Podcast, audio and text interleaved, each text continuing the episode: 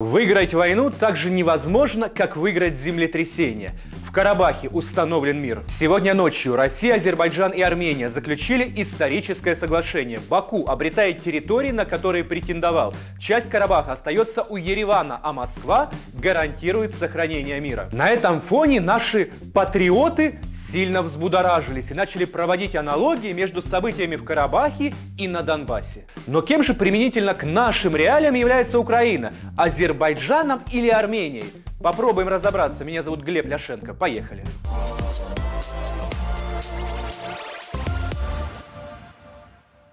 Соглашение о мире вступило в силу. С 10 ноября огонь прекратился. Стороны остаются на занимаемых позициях.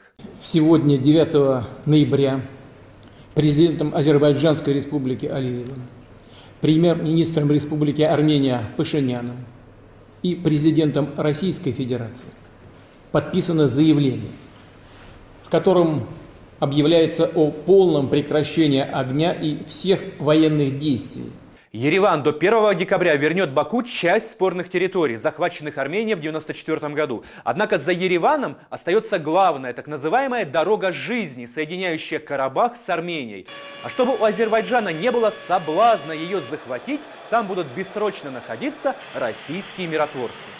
Российские миротворцы заходят на всю линию фронта между армянами и азербайджанцами. Их будет около двух тысяч, вооруженных автоматами, бронетранспортерами и спецтехникой. Миротворцы вводятся на пять лет с автоматическим продлением этого срока. То есть фактически российский контингент там будет находиться постоянно. Армения обязуется разблокировать транспортное сообщение между Нахичеванью, азербайджанской автономией, и, собственно, Азербайджаном. Регулировать транспортное сообщение там будут пограничники ФСБ России. Исходим из того, что достигнутые договоренности создадут необходимые условия для долгосрочного и полноформатного урегулирования кризиса вокруг Нагорного Карабаха на справедливой основе и в интересах армянского и азербайджанского народов.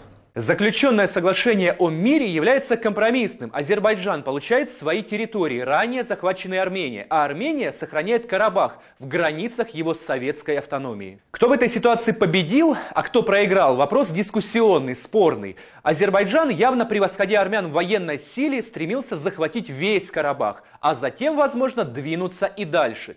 Теперь же, чтобы осуществить этот наполеоновский план, придется воевать с российскими миротворцами, на что, конечно, Баку не отважится. С другой стороны, Армения добровольно отказалась от территорий, полученных ею в 90-е годы в силовом противостоянии. Таким образом, Азербайджан может праздновать условную победу. We don't want to continue this war. We don't want. We want to stop. Кто в этой ситуации победил однозначно, так это Россия. Именно ее президент Путин, по сути, завершил многолетний военный конфликт в Карабахе. Гарантом стабильности в регионе теперь являются российские миротворцы, которых одинаково побаиваются ястребы войны как в Армении, так и в Азербайджане. Россия сумела пройти между двух огней, сохранив нормальные отношения с обеими сторонами конфликта, а также с Турцией, которая фактически является старшим братом или сестрой Азербайджана, направляя президента Алиева в нужное русло.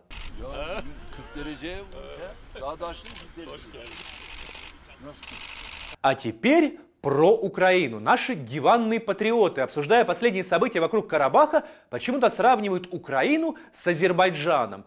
Ну, вероятно, потому что обе страны потеряли территории и пытаются их отвоевать. Хотя мне Украина гораздо больше напоминает Армению. Прозападная ориентация, внутренняя дестабилизация, расшатывание института власти привели к снижению обороноспособности и к уязвимости для внешнего воздействия. А вы помните, друзья, как пришел к власти нынешний лидер Армении Никол Пашинян? Бархатная революция 2018 года в Армении прошла по образу и подобию всех прочих Майданов. Власть плохая, нужно ее снести, хуже не будет.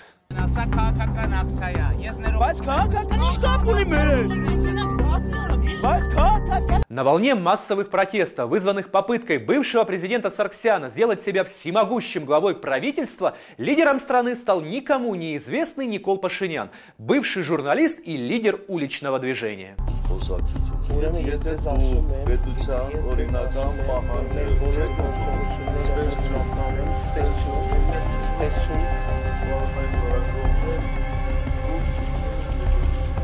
Армянский парламент обновился на 100%. Костяк его составили участники протестного движения, молодые общественные активисты и креативный класс. Случайные люди, вдруг ставшие в одночасье политической элитой страны. И вот с момента бархатной революции в Армении прошло полтора года. Пришедшего к власти на волне Майдана и пользовавшегося поддержкой Запада Пашиняна, народ теперь обвиняет в предательстве и капитуляции. Вчера в интернете появилось видео, где несколько человек заходят в апартаменты Пашиняна и забирают часы, духи и водительские права жены премьер-министра.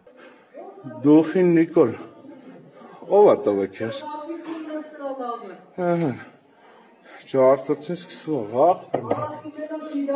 Если бы Украина начала наступление на Донбасс, о чем мечтают наши диванные патриоты, то мы бы повторили сегодняшний опыт Армении, причем в гораздо более худшем варианте. Потеряли бы территории за счет превосходящей военной силы противника, нас бы легко и быстро заставили заключить новое мирное соглашение – ну и российские миротворцы, не исключено, находились бы на Донбассе открыто и легально. Конфликт между Арменией и Азербайджаном и его успешное разрешение при участии России должны стать уроком для нашей страны. Украина не должна повторять чужих ошибок, ввязываясь в войну, которую точно не выиграет. І наше найперше завдання припинення вогню на Донбасі. Между тем у президента Зеленского, похоже, решили, что нужно делать с жителями неподконтрольного Донбасса, которые получили российские паспорта.